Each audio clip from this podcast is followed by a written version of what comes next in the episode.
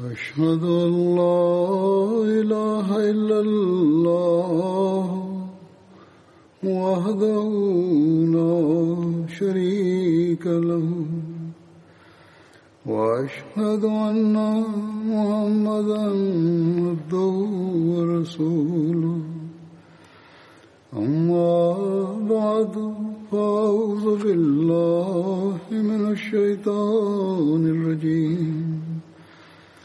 بسم الله الرحمن الرحيم. الحمد لله رب العالمين. الرحمن الرحيم. مالك يوم الدين. إياك نعبد وإياك نستعين اهدنا الصراط المستقيم. صراط الذين أنعمت عليهم. غير المغضوب عليهم ولا الضالين.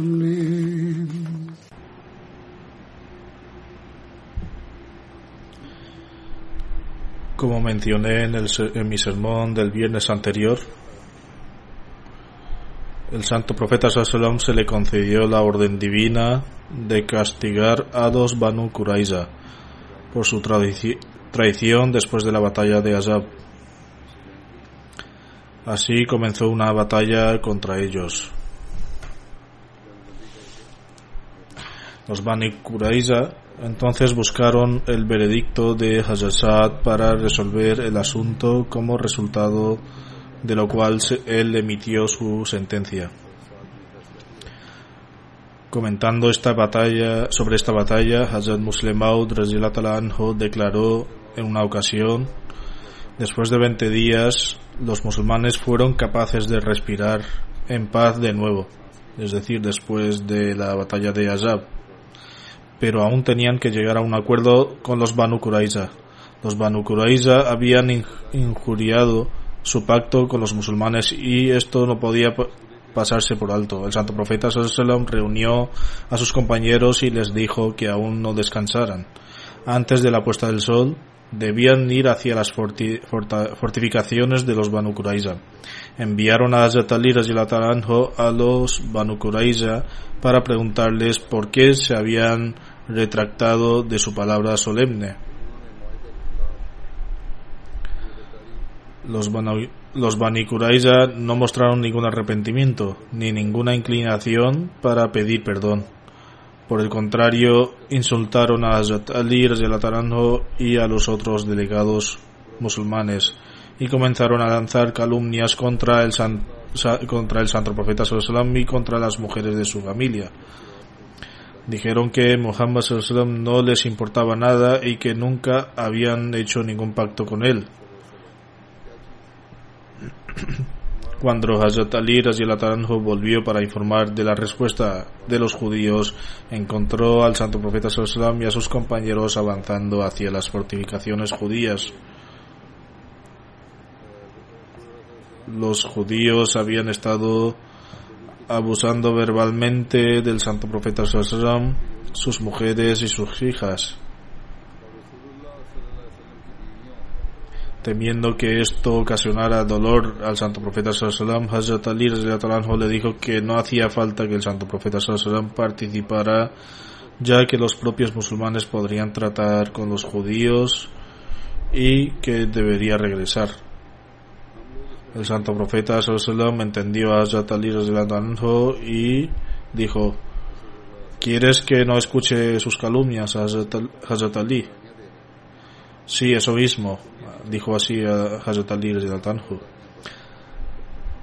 El, santo profeta sallallahu dijo, eh, dijo entonces, pero ¿por qué? ¿Qué más da si me injurian? Moisés wasalam, era de los suyos y aún así le infligieron más sufrimiento que a mí. El santo profeta wasalam, continuó avanzando. Los judíos levantaron sus defensas y comenzaron a luchar. Sus mujeres también se unieron a ellos. Algunos musulmanes estaban sentados al pie de un muro. Una, una mujer judía, al ver esto, les arrojó una piedra matando a uno de los musulmanes.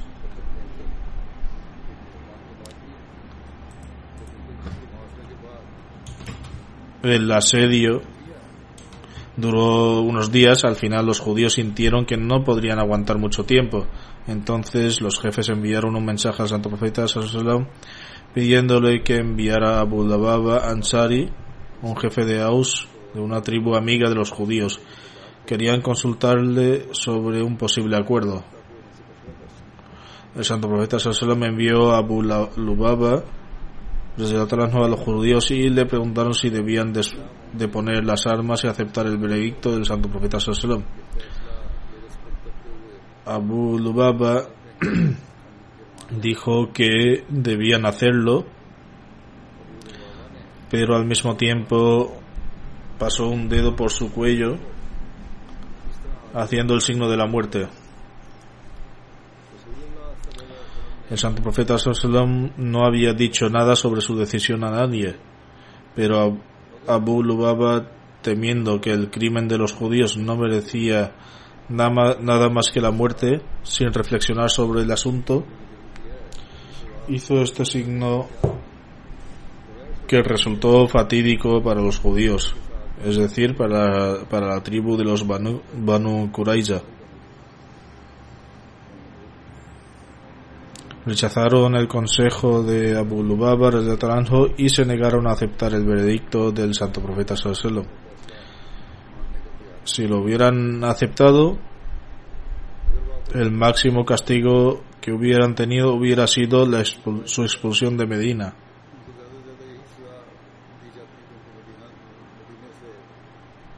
Pero la suerte quiso que se negaran a aceptar la decisión del santo profeta sallallahu dijeron que en vez de del santo profeta sallallahu aceptarían la sentencia de Saad bin Muaz jefe de sus aliados de los Aus. Es decir que aceptarían cualquier castigo propuesto por él también surgió una disputa entre los judíos. Algunos de ellos comenzaron a decir que su gente se había retractado de su acuerdo con los musulmanes. El comportamiento de los musulmanes, por otra parte, mostró que eran verdaderos y honestos, y que su religión también era verdadera. Los que pensaban de, este modo se unieron al Islam. Amr, Amr bin Sudá, uno de los jefes judíos, reprendió a su pueblo y dijo, habéis cometido una violación de la fe y habéis faltado a vuestra palabra. El, único camino ahora para vosotros es uniros al Islam o, pagar el jizya. El jizya. Los judíos dijeron, nunca nos uniremos al Islam ni pagaremos al jizya. Morir es mejor que pagar el jizya. Amr contestó que en ese caso él quedaba absuelto y diciendo esto abandonó la fuerte, el fuerte fue, avisando fue avisado, avistado por Muhammad bin Maslama, comandante de un batallón musulmán, que le preguntó quién era. Al conocer su identidad, le dijo que se marchara en, en paz y rezó en voz alta.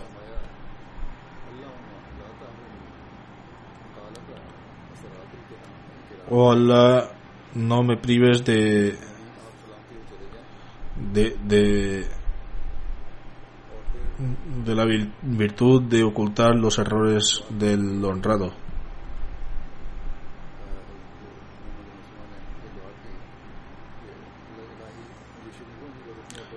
Lo que quería decir era que este judío había mostrado remordimiento y arrepentimiento por la conducta de su pueblo. Por eso era el deber moral de los musulmanes perdonar a hombres como él, al dejarlo marchar había hecho algo bueno y también rezó para que Dios le diera la oportunidad de hacer esas buenas acciones una y otra vez. No tenía intención de cometer ninguna injusticia. Cuando el santo profeta Sallam supo lo que Muhammad bin Maslama había hecho, no le reprobó por dejar marchar a este judío. Más bien estuvo de acuerdo por lo que había hecho y alabó su acción.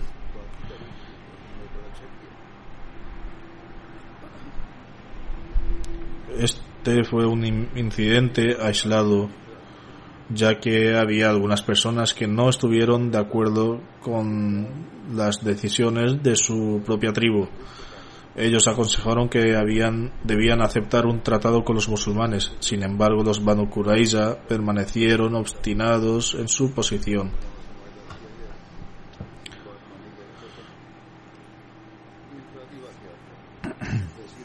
Como pueblo permanecieron inflexibles y se negaron a aceptar el veredicto del santo profeta sallam y en cambio pidieron el veredicto de Saad bin Muaz Ellos no querían que el santo profeta les diera el veredicto. En vez de eso, insistieron en que solo obedecerían la sentencia de Saad bin Muaz. El santo profeta aceptó su demanda y envió un mensaje a Saad que ella hacía herido para que viniera y diera su veredicto. Tan pronto como se anunció la decisión del santo profeta los Aus que habían sido aliados de los Banu Qurayza durante mucho tiempo corrieron hacia Sadr y comenzaron a presionarle para que se inclinara a favor de los Banu Qurayza. Los Khazraj dijeron siempre habían tratado de salvar a los judíos aliados con ellos. Dependía de Sadr y el salvar a los judíos aliados de esta tribu.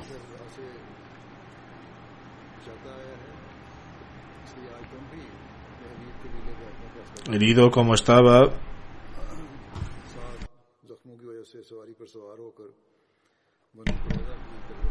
montó para ir hacia los Banu Qurayza. Hombres de su tribu corrían con él en ambos lados presionándole para que no castigara a los Banu Qurayza. Todo lo que Sadr y dijo en respuesta fue que la persona tenía que tomar la decisión, tenía un fideicomiso. Entonces eh, tenía que descargar y la confianza con, eh, la confianza con integridad. Por lo tanto, daré mi veredicto tomando todo en consideración y sin temor ni favor. Dijo cuando Sadr Taranjo llegó a la fortaleza judía, vio a los Bani alineados contra la pared de la muralla esperándolo. Al otro lado estaban los musulmanes. Cuando Sadr Taranjo se acercó a ellos, le preguntó, ¿aceptáis mi veredicto? Ellos dijeron sí.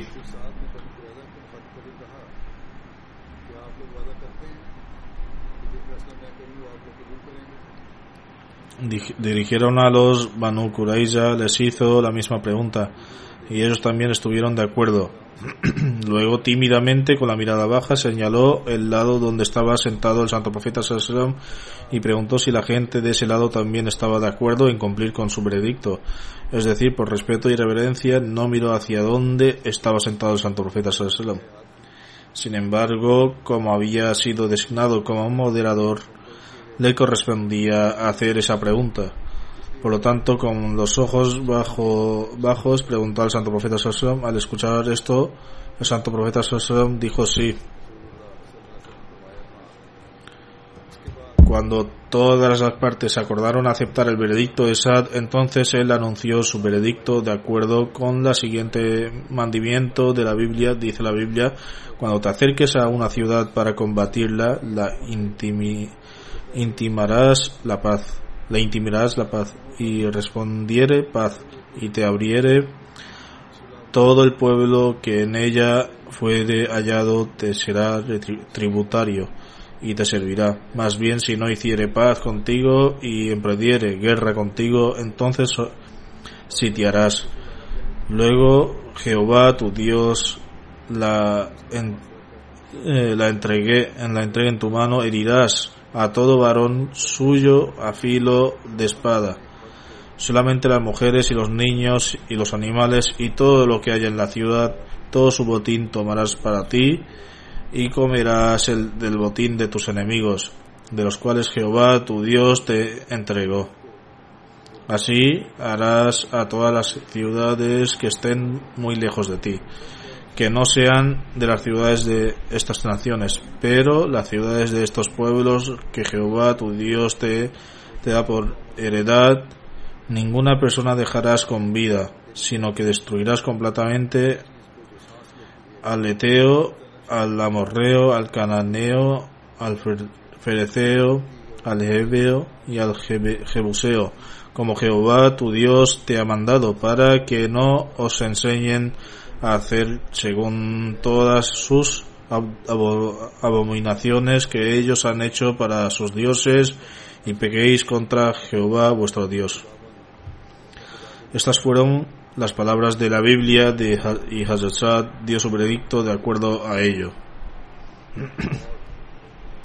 Según las enseñanzas de la Biblia, si los judíos hubieran ganado, el santo profeta Salom hubiera perdido, todos los musulmanes, hombres, mujeres y niños, habrían sido ejecutados. Sabemos por la historia que esta era la auténtica intención de los judíos, es decir, matar a todos los hombres, mujeres y niños, lo menos que que los judíos habrían hecho era matar a los hombres, esclavizar a mujeres y niños y deshacerse de las pertenencias de los musulmanes. Dado que este es el tratamiento establecido en el Deuteronomio para las naciones enemigas que viven en otras partes del mundo, Sad era amable con los Banu Qurayza y su tribu tenía una alianza con ellos. Cuando vio que los judíos se habían negado a aceptar el veredicto del santo profeta sallallahu en línea con la Sharia islámica y que sin duda protegía sus vidas, dio veredicto del castigo de acuerdo con la ley judía y que el profeta Moisés había declarado en Deuteronomio la responsabilidad de este veredicto no recae en el santo profeta sallam o los musulmanes, sino que recae en Moisés y sus enseñanzas y en los judíos que habían tratado a otras naciones de la misma manera durante siglos. Se negaron a aceptar la decisión del santo profeta sallam basada en la misericordia y compasión, y en lugar de aceptar esto prefirieron el veredicto de Sad. Sad y el Taranjo decidió castigar a los judíos de acuerdo con la ley de Moisés. Muslim el segundo jalifa, continúa así y todo hasta el día de hoy los cristianos continúan difamando al santo profeta sallam acusándole de haber cometido injusticias. ¿Acaso los eruditos cristianos no reflexionan sobre por qué el santo profeta sallam nunca mostró crueldad en ningún otro caso? Hubo muchas ocasiones en las que los enemigos del santo profeta se arrojaron a su merced y nunca le pidieron en vano su perdón. Solo en este caso el enemigo se negó a aceptar la decisión del santo profeta y en lugar quiso aceptar la decisión de otra persona.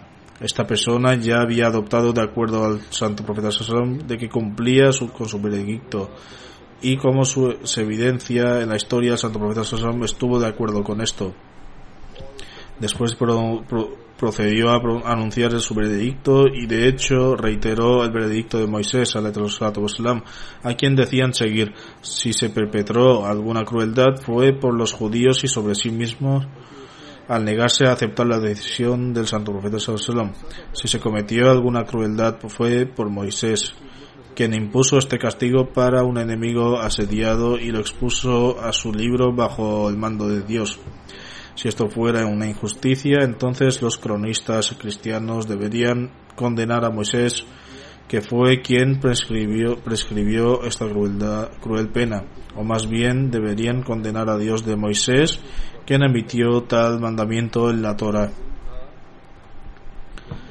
Después de la batalla de Azab, del santo profeta Sallallahu declaró que después, desde ese día en adelante, los idólatras no atacarían a los musulmanes. En cambio, el Islam respondería entonces a dos perpetradores que habían cometido crueldades contra los musulmanes. La situación iba a cambiar. En la batalla de Azab, los confederados árabes no sufrieron pérdidas considerables, tan solo se habían perdido unos pocos hombres. En menos de un año podrían haber venido y atacado Medina otra vez y con mejores medios. En lugar de un ejército de 20.000, podrían haber reunido para un nuevo ataque un ejército de 40 o incluso 50.000.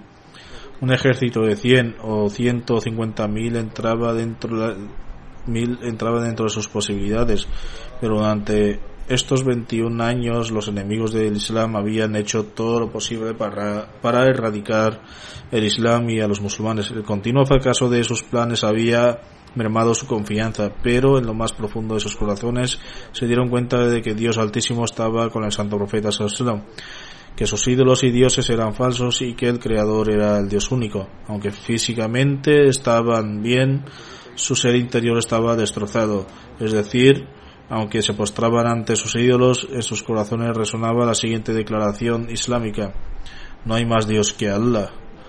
Hazrat Abu Said Hudri relata que algunas personas salieron de los fortines judíos con la condición de aceptar el veredicto del Hazrat Sa'ad bin Muaz. El santo profeta sallam llamó a Hazrat Sa'ad bin Muaz para que llegó montado en, un burro. Cuando se acercó a la mezquita, el santo profeta sallam dijo, ponte en pie para que, porque representas al mejor de entre vosotros. O, o declaró, ponte de pie para dar la bienvenida a tu líder. El santo profeta sallam entonces declaró, oh Sad, esta gente insiste en tu veredicto. Hazrat respondió, mi veredicto contra los que han tomado las armas es que deben ser ejecutados y sus mujeres y familias deben ser encarceladas.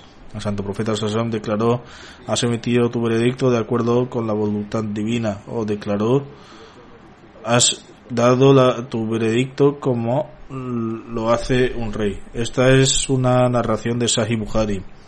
Mirza Bashir Ahmed Saib ha mencionado otros detalles de este incidente, algunos de los cuales relataré aquí. En relación a los Bani escribe después de un asedio de más o menos 20 días, estos judíos desafortunados acordaron descender de sus castillos para ser juzgados por el veredicto de ese hombre, quien, a pesar de ser su aliado, no tuvo piedad en su corazón y debido a sus malvados planes y a pesar de ser un epítome de justicia y equidad, no poseía la misma compasión y ternura de corazón que si estaba presente en un hombre que era eh, una misericordia para toda la humanidad. La razón era que la tribu Aus eran viejos aliados de los Banu y en ese momento Saad bin Muaz era el jefe de esta tribu. Había sido herido en la batalla de la Zanja y ahora estaba bajo tratamiento médico en la terraza de la mezquita de Medina. Teniendo en cuenta su antigua alianza, los Banu Qurayza dijeron, elegimos a Saad bin Muaz como nuestro juez. Aceptaremos cualquier veredicto que él dicte acerca de nosotros. Sin embargo, algunos judíos como se mencionó anteriormente, no consideraron correcta esta decisión nacional y consideraron a su gente como delincuente. Habían sido conquistados en sus corazones por la verdad del Islam.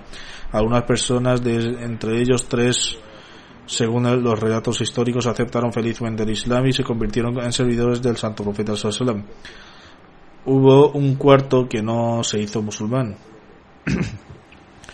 Pero estaba tan avergonzado por la traición de su nación que cuando los Banu Qurayza decidieron entablar una guerra contra el santo profeta Sallam, salió de la ciudad de Medina diciendo mi gente ha traicionado a Muhammad Sallam inmensamente. No puedo tomar parte de esta traición sin embargo el resto de la nación permaneció firme en su obstinación e insistió en hacer Asad su juez Santo Profeta Sallallahu aceptó, como ya he mencionado anteriormente, después de lo cual envió a algunos compañeros de entre los Ansar para traer a Sad. Sad llegó y en el camino algunas personas de la tribu Aus suplicaron reiteradamente somos aliados de los Qurayza, así como los Hazraj trataron a la tribu aliada Banu Kunaika con misericordia, tú también trata a los Qurayza con indulgencia. No les impongas un castigo severo. Al principio Sad escuchó su súplica en silencio, pero cuando comenzó a persistir demasiado respondió en este momento Sad no se preocupa por el reproche de cualquiera que presente una objeción debido a los dictados de la justicia. Al escuchar esta respuesta, la gente se cayó.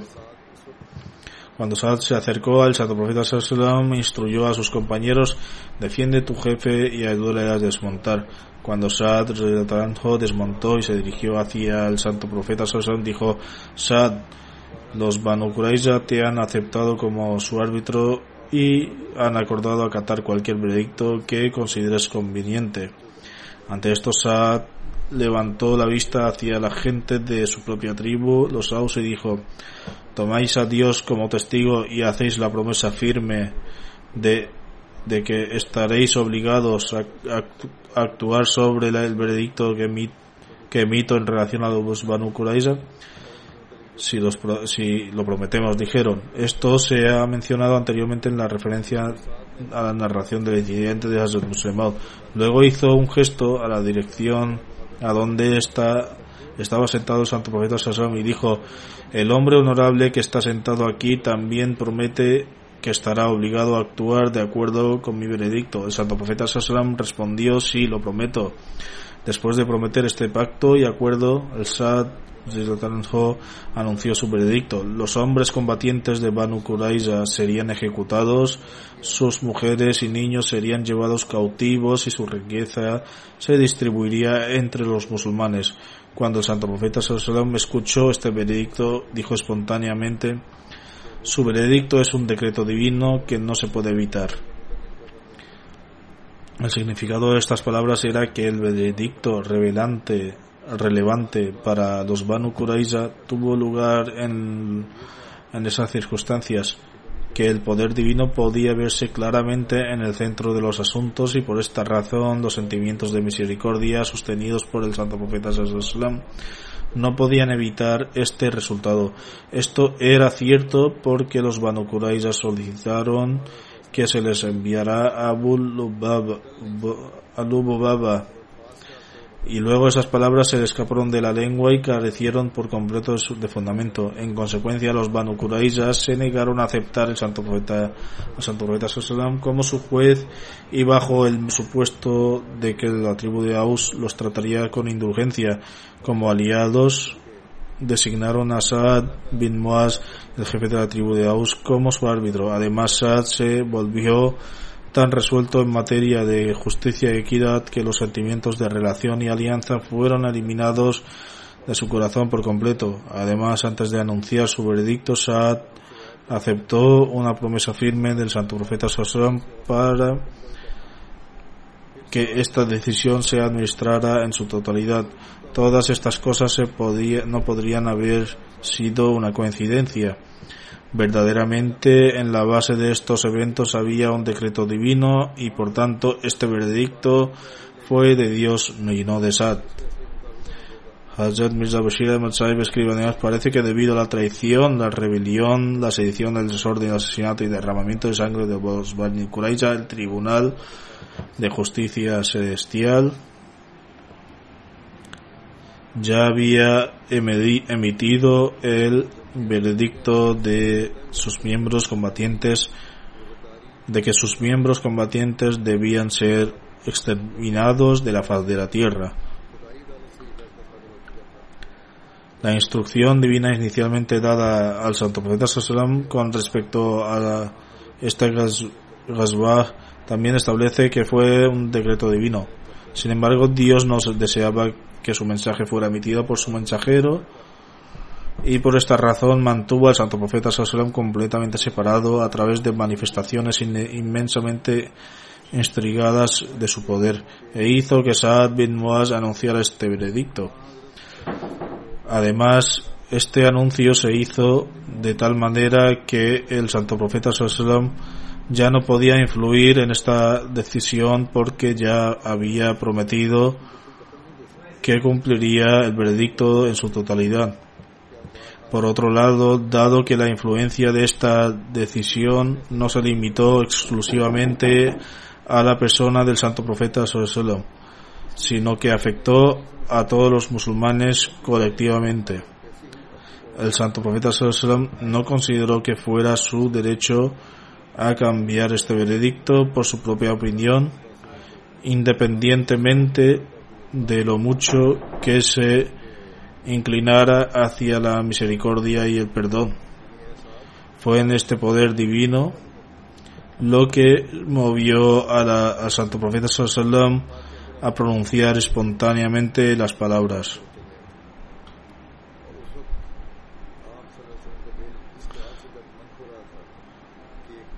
O sea, tu veredicto parece ser un decreto divino que nadie tiene el poder de alterar. Al decir estas palabras, el santo profeta se levantó en silencio y regresó a la ciudad. En ese momento su corazón estaba afligido con la idea de que una nación que él esperaba que abrazara el Islam estaba siendo privada de la fe y condenada a la ira divina y castigo debido a sus malas andanzas.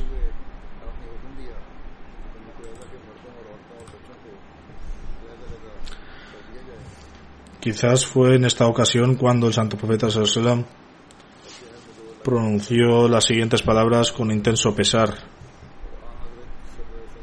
Si solo diez hombres, es decir, diez hombres influyentes hubiesen creído en mí, habría esperado ante Dios que toda esta nación me aceptara y se salvaran del castigo divino. Cuando santo profeta Sassam se iba, orden, ordenó a los hombres de Banu se separaran de las mujeres y los niños, así Ambos grupos llegaron a Medina de forma separada y, reagrupación, reagrupados en dos sitios diferentes, de acuerdo con las instrucciones del santo profeta Sallallahu Los compañeros, muchos de los cuales tal vez estuvieran hambrientos, hicieron arreglos para que se trajera una gran cantidad de fruta a Banu para su consumo. Es decir, esto que el pueblo judío pasó toda la noche comiendo fruta.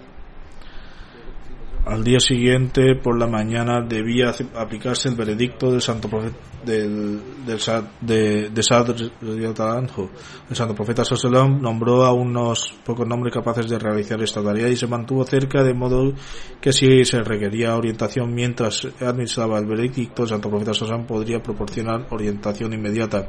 Otra razón para que él podía reproporcionar una cesión al instante al, al alguien si alguien pedía clemencia aunque el veredicto de Sad no podía ser recurrido en general en su calidad de rey o, director ejecutivo de una democracia, el santo profeta Sassam definitivamente tenía el derecho a escuchar una apelación con respecto a una persona específica por motivos individuales. En un acto de compasión, el santo profeta Sassam también ordenó a los que los criminales fueran ejecutados por separado, es decir, cuando uno fuera ejecutado el otro no debía estar presente. Por lo tanto, cada criminal fue llevado por separado y ejecutado de acuerdo con el veredicto de Sad. En relación al relato de los Banu varios historiadores no musulmanes han formulado acusaciones contra el santo profeta Sallam de que de una manera muy desagradable debido a la pena de muerte que se ha administrado a más de más o menos de 400 judíos. Han presentado al santo profeta Sallam Dios no lo quiera como un gobernante cruel y sediento de sangre. Uno de los de nuestros investigadores ha estimado que según su investigación el número real de asesinados fue 16 o 17. En cualquier caso hay margen para futuras investigaciones a este respecto. Hay varias em, estimaciones en cuanto a número exacto. Algunos han estimado que fueron 100, 400, 900 o 1000. En cualquier caso, no hay ningún no hay un número exacto y se puede continuar investigando al respecto. Incluso si aceptamos que el número sea 400, esta acusación se basa únicamente en prejuicios religiosos, como mínimo en lo que respecta a una acusación sobre el Islam y el fundador del Islam. Incluso aquellos historiadores que han sido entrenados a la luz del pensamiento occidental no han podido, no han podido resolverlo por sí mismos. Hazamista Bashir Ahmad continúa diciendo en respuesta a esta acusación, en primer lugar, debe recordarse que el veredicto sobre el Banu Qurayza y considerando un veredicto cruel fue el de Saad bin Muaz, no el de Santo Profeta Sallallahu En primer lugar, cuando se prueba que el veredicto no fue emitido por el Santo Profeta Sallallahu no se puede presentar ninguna objeción contra él por este motivo. En segundo lugar, este veredicto no fue defectuoso y bárbaro en absoluto. En tercer lugar, debido al pacto que Sadr y Talán tomó antes de anunciar su veredicto, el santo profeta Sassam estaba obligado a actuar en consecuencia. En cuarto lugar, este veredicto fue aceptado por los propios delincuentes y no se opusieron, considerando que se trataba de un decreto divino. Por lo tanto, no era tarea del santo profeta Sassam interferir necesariamente. Después de que se anunciara el veredicto de Sadr la única relación del Santo Profeta Sassama a este respecto fue poner en práctica este veredicto de la mejor manera posible bajo la supervisión de su administración. Por lo tanto, y como se, le ha, se ha mencionado, la forma en que el Santo Profeta Sassama instituyó esta decisión puede considerarse el mejor ejemplo posible de misericordia y compasión, siendo más específicos mientras estas personas permanecían en cautiverio antes de que se emitiera el veredicto. El Santo Profeta Sassan organizó su alojamiento y comida de la mejor manera posible. Cuando el veredicto de Sad debía aplicarse sobre ellos, el Santo Profeta Sassan instituyó el veredicto de tal manera que resultase menos doloroso para los criminales. En primer lugar, teniendo en cuenta sus emociones, el Santo Profeta Sassan ordenó cuando se ejecutara un criminal, el siguiente no fuera testigo de ello. De hecho, el eh, la historia de, dice que, cuando los individuos eran llevados al lugar de ejecución no sabían dónde iban hasta que llegaban al lugar real. Además de esto, Santo Profeta Sassam aceptó de inmediato todas y cada una de las peticiones de misericordia que se presentaron ante él individualmente. Santo Profeta Sassam no solo perdonó la vida de tales personas, sino que incluso ordenó la liberación de sus esposas e hijos y e incluso que se les devolviera sus riquezas, etc. ¿Qué mayor ejemplo de misericordia y compasión hacia un criminal puede haber?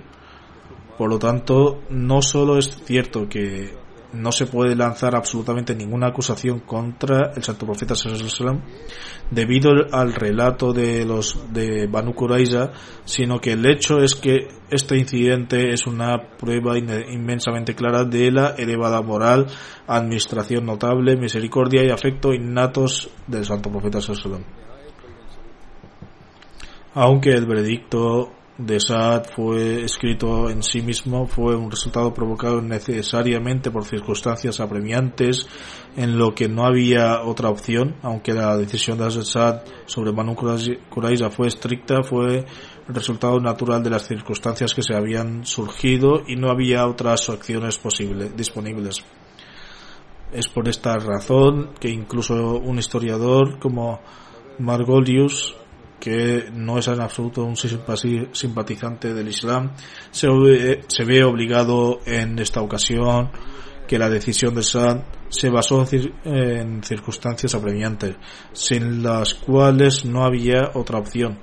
Así el señor Margolius escribe la gran invasión que Muhammad declaró haber sido milagrosamente frustrada se debió a que se cree que se debió a la propaganda de los miembros de la del Banu Nadir a quienes el profeta se había contentado con desterrar. Si hubiera desterrado a los Qurayza habría liberado de nuevo un grupo de propagandistas. Por otro lado a aquellos que había participado abiertamente con los invasores de Medina no se le podía permitir permanecer allí. Desterrarlos era inseguro. Permitir que se quedaran era aún más peligroso, por lo tanto debían morir.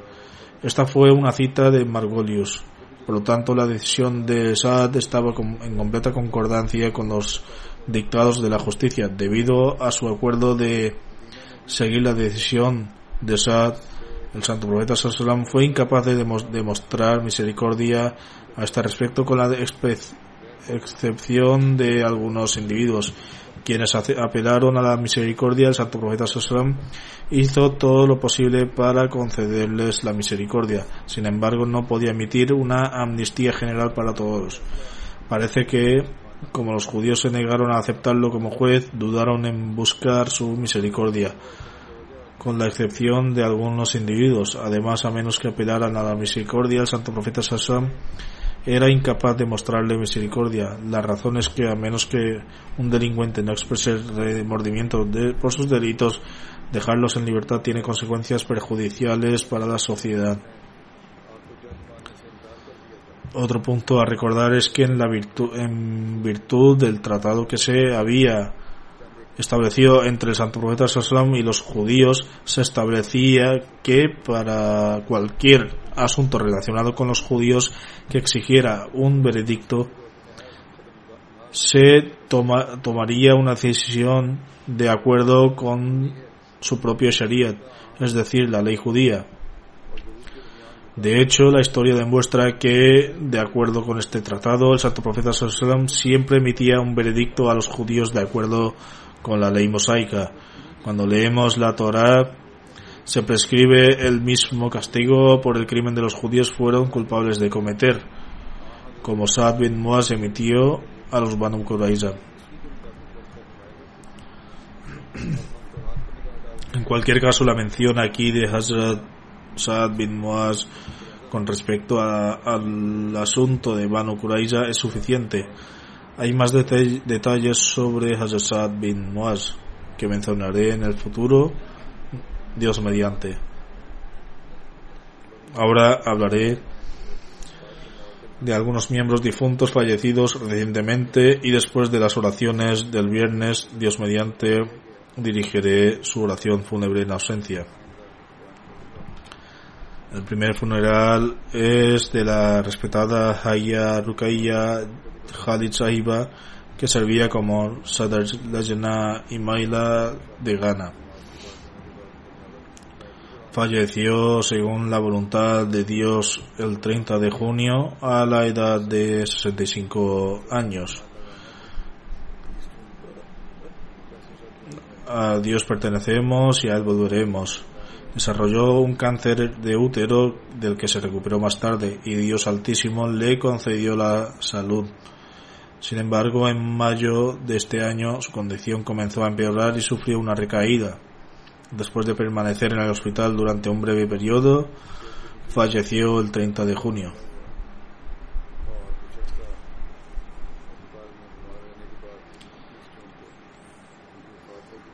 Haji Rukaiya Hadid Saiba Nació en abril de 1955 en el seno de una familia Ahmadi de Boa en el norte de Ghana. Su difunto padre, Al-Hay Khalid Saib, era un imam de un pueblo de cerca de Boa, donde la mayoría de, los, de la gente adoraba a ídolos. Les predicó y estableció la Ahmadiyat allí. Haya Rukaya Khalid Saiba pasó su infancia en Boa. Era una mujer educada, sofisticada y de principios en lo que respecta a su profesión, fue profesora y dio el ejemplo en su círculo profesional, así como dentro de la comunidad. Tras su jubilación fue directora de la Escuela Internacional Ahmadiyya en Bustan Ahmad. Tenía una gran pasión por la educación y la crianza de los niños. Pagaba las cuotas escolares de muchos de ellos y enseñaba en su propia casa de forma gratuita. En 2017 fue nombrada Sadr Lajna Imaila y durante los pocos años que fue Sadr cumplió con sus deberes de manera excelente. A pesar de su enfermedad, continuó sirviendo como Sadr Lajna Imaila de Ghana hasta su fallecimiento. También organizó algunos programas. Con las restricciones debido al COVID-19, ella continuó sus programas y deberes de tarbiyat para la a través de Internet. Era regular en el ofrecimiento de sus oraciones y muy apasionada cuando llevaba a cabo buenas acciones. Ofrecía la oración del Tahajjud con asiduidad y daba limosna regularmente. También era una musia, parte de la instrucción del al del Testamento, Tenía un fuerte vínculo con el califato. Deja dos hijos, una hija y cuatro nietos. Que Dios Altísimo le conceda el perdón y misericordia y la eleve en estatus. Que permita su progenie continuar con sus buenas obras.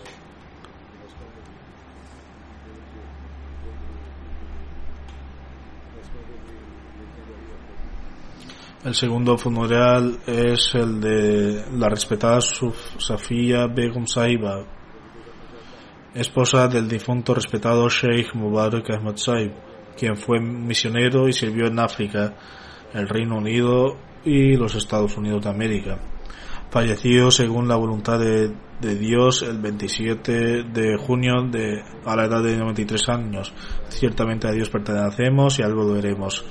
Era la hija de Hazrat Qazi Abdus Salam Saib y Mubaraka Begum Saiba y nació en octubre de 1926. Era la nieta de Hazrat Qazi Abdul Rahman Saib, que fue un compañero del Mesías prometido al Salam, y era la bisnieta de Hazrat Qazi, Qazi Ziauddin Sahib. Tenía muchas cualidades maravillosas y era, una, era muy devota. Tenía un amor increíble por el califato, cuyo, cuya pro- profundidad rara vez se ve. Esto fue algo que inculcó no solo a sus hijos, sino también a sus nietos. Así, de esta manera, fue capaz de preservar este vínculo. La fallecida era una musia, su matrimonio con Sheikh Mubarak Ahmad Sahib fue su segundo matrimonio, del que tuvo una hija. También tuvo hijos de su primer matrimonio. Su primer marido fue Nasir Ahmed Bhatti Sahib. Sin embargo, durante el tiempo en que Sheikh Sahib se vio en varios países, pasó un tiempo con gran devo- devoción. Junto a una hija de la misma esposa de Sheikh Sahib, le sobrevivían sus propios hijos, dos hijas y tres hijos. Uno de sus hijos, Fahim Ahmed Bhatti Sahib, está aquí sirviendo como voluntario de la oficina del secretario privado. Uno de los nietos, Sabur Bhatti, es un misionero que trabaja en Bukalate Tabshir, Reino Unido. Otro nieto, Fawad Bhatti, ha consagrado su vida y sirve como profesor en el colegio Ahmadiyya de Kano. Otro nieto, Hadik Bhatti, completó su educación y dedicó su vida y ahora sirve en The Review of Religion. Otro de sus nietos es Nabil Bhatti, que hace dos años cayó gravemente enfermo. Ella rezó mucho por él y el Dios Altísimo incluso le informó de que le curaría. En consecuencia Dios Altísimo le curó.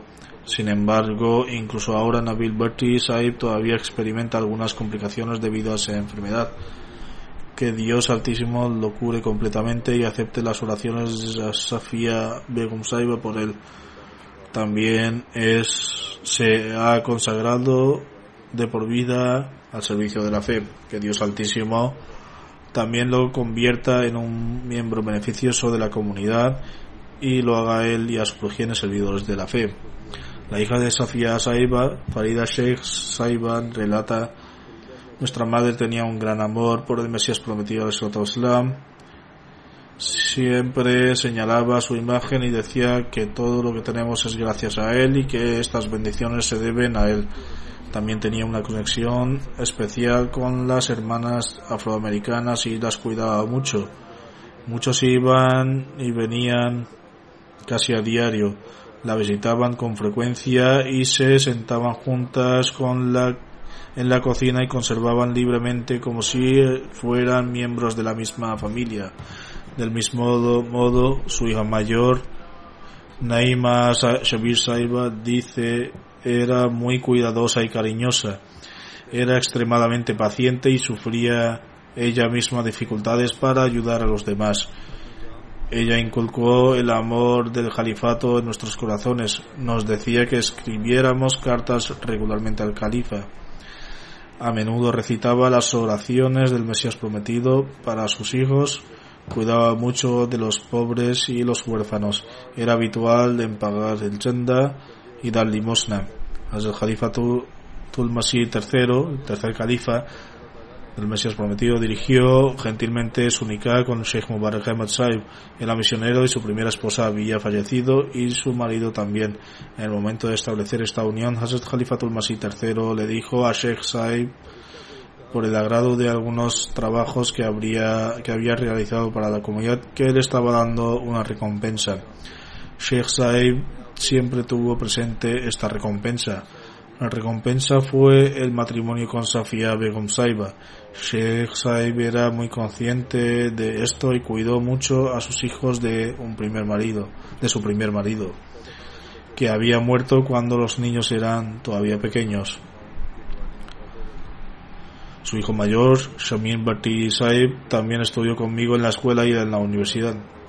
He sido testigo de que Sheikh Saib cuidó mucho a su, de estos niños y cumplió con su deber. Del mismo modo, Safia Begum Saiba también apoyó a Sheikh Saib durante su servicio y cumplió con su responsabilidad de ser la esposa de un devoto. Hay muy pocas personas, esposas de misioneros que cumplen sus deberes como ella lo hizo. Ella servía con abnegación a sus invitados y nunca se quejaba de nada. También solía rezar profusamente por los miembros de la comunidad. Trataba muy bien a las familias de los misioneros bajo el mando de Sheikh Saib.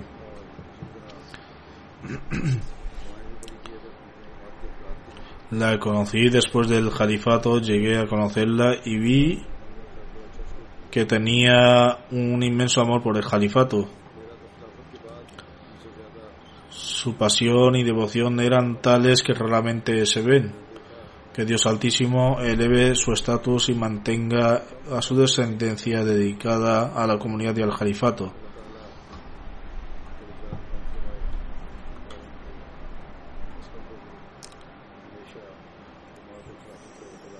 La siguiente mención es del respetado Ali Ahmed Saib, que sirvió como muallam de Waqf pero ahora estaba jubilado. Falleció el 18 de junio a la edad de 86 años.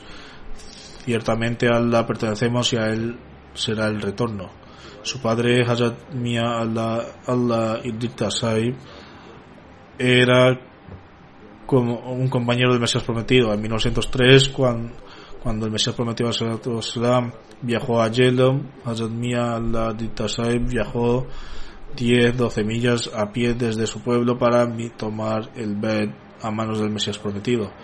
El fallecido hizo su waqf, es decir, consagración, dedicar su vida al servicio de la fe en 1965 y en 1967 a dos, y de 1967 a 2008. Durante aproximadamente 41 años prestó servicios en varias comunidades de Sindh y de Punjab, provincias de Pakistán. Enseñó el Sagrado Corán a cientos, personas, a cientos de personas, incluyendo hombres, mujeres y niños. Debido a sus esfuerzos de predicación, muchas personas fueron bendecidas con la buena fortuna de entrar en el redil de la Ahmadiyya. El difunto era Musi y deja atrás a su esposa, dos hijos y tres hijos. Uno de sus hijos, Abdul Hadi Tariq Saib, es un misionero de la comunidad y durante los últimos siete años ha servido como profesor en el Yame Internacional de Ghana. Debido a la situación actual, no pudo viajar y asistir al funeral y entierro de su padre. Dos sobrinos del difunto son también misioneros de la comunidad y tres nietos son Hafibs de. Mahfur Munib Saib que es un devoto y actualmente sirve como misionero en, la, en Marcas, escribe sin duda la, el respetado Molvi fue un modelo para todos los devotos de la vida y misioneros y maestros de la religión. Hablaba muy poco, siempre mantenía la mirada baja de, de otras mujeres y no interfería en asuntos de otras personas. También era muy devoto en las oraciones, humilde y conocía a los demás con gran amor y se dedicaba totalmente a la institución del califato Ahmadiyya. Incluso cuando se enfadaba, el dolor para hacer que no comprendiera su error siempre era evidente. Siempre se contentaba con lo que tenía. Los nietos que una vez fueron estudiantes de Molvi ya han crecido, pero sus recuerdos de la bondad y amor de Molvi permanecen en sus corazones que el Altísimo le ve la posición del difunto y permita a su progenie continuar con sus buenas acciones. El próximo funeral es de la respetada Rafika Bibi Saiba, esposa de Bashir Ahmad Dogar Saib de Edipur, distrito de Narubal, Pakistán. Falleció el 22 de mayo. Ciertamente a pertenecemos y a él será el retorno. Su familia entró en, en la Ahmadiyya a través de su abuelo. Hazrat Malik Sardar Khan Saib Numdar que era un compañero del Mesías prometido. Su hijo Riaz Ahmad Dogar Saib, desde que tengo memoria fui testigo de que era muy devota y piadosa. Ella observaba sus oraciones y obligatorias y era regular en sus ayunos. Memorizaba muchos capítulos del Sagrado Corán y por las montañas cuando procesaba la leche para extraer la mantequilla, a menudo recitaba el Sura Tagabun. Ofrecía las cinco oraciones diarias con puntualidad. Antes de ofrecer cada oración, se aseguraba de que uno de sus nietos maternos o paternos se pusiera de pie junto a ella para rezar, para que así los niños desarrollaran la pasión por ofrecer oraciones. Después de las oraciones, se sentaba durante mucho tiempo en la alfombra de la oración y ofrecía el tasbih, alabado sea Dios Todopoderoso. Del mismo modo, recitaba el Sagrado Corán en voz alta de manera que su recitación pudiera ser escuchada en toda la casa. Se había memorizado muchos capítulos de memoria. Tenía profundo vínculo de amor y devoción por el califato y tenía plena convicción de la aceptación de las oraciones del califa. Ella diría dijo con gran orgullo que su hijo era misionero y un nieto paterno está estudiando en Yamia, colegio de los misioneros, para convertirse en misionero y nieto paterno es también un misionero. A pesar de que el mundo a menudo recordaba a sus hijos, decía que era una gran bendición de Dios Altísimo sobre ella su progenie se extendiera de todo el mundo, entre los que dejó atrás hay seis hijos, una hija y muchos nietos maternos y paternos. Uno de sus hijos, Riaz Ahmad Dogar Saib, está actualmente suicidio de Tanzania debido a la situación actual. También está de ver servicio al campo y no pudo asistir al funeral y participar en el entierro. Y Dios Altísimo concederá pertenecer firmeza a uno de sus nietos maternos, Adil Ahmad Dogar está sirviendo como misionero de Pakistán y un nieto de Azaz Dogar Saib está estudiando el sexto año de Yamia Ahmadiyya Internacional de Ghana. Que el Altísimo derrame su perdón y misericordia sobre la difunta y eleve el estatus que su proviene pueda continuar esfuerzos virtuosos. Del mismo modo, también dirigir algunas horas fúnebres de aquellos quienes mencioné en sus sermones anteriores, pero debido a la situación actual no fue posible ofrecer sus oraciones fúnebres, a saber, Nasir Said Saib, Ghulam Mustafa Saib, Dr. Nakiuddin Saib de Islamabad, Zulfikar Saib, el misionero de Indonesia, que Dios Altísimo les conceda a todos su misericordia y perdón.